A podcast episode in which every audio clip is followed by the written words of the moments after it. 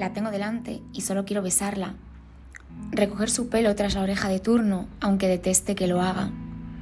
Me dice que se pone nerviosa si me quedo callada, y yo, que no cualquiera es capaz de dejarme sin palabras. Sonríe y me aparta la mirada. Me hace sentirme la persona más afortunada.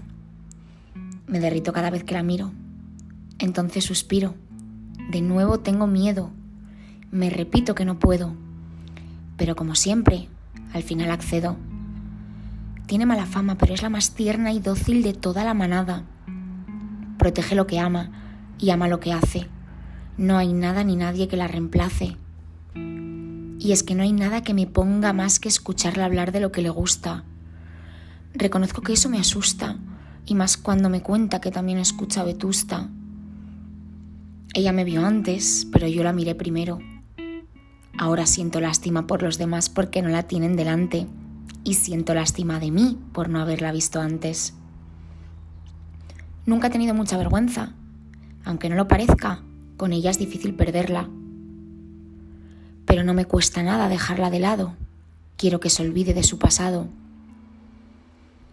Estoy a punto de rendirme por primera vez en mucho tiempo. Hay personas por las que apostar es como hacer puenting con un arnés mal atado, como escalar una gran montaña sin el equipo adecuado. Pero todos necesitamos un poco de esa hormona que se llama adrenalina para sentirnos vivos alguna vez en la vida. Pienso apartar mis temores Quiero tener una ruptura de las que te marcan y desgarran el alma, porque la llama y el enamoramiento se apaguen, no porque el amor se termine. Siempre me he sentido rechazada y he tenido pánico a hacerlo de nuevo. El que no arriesga, no gana, dicen.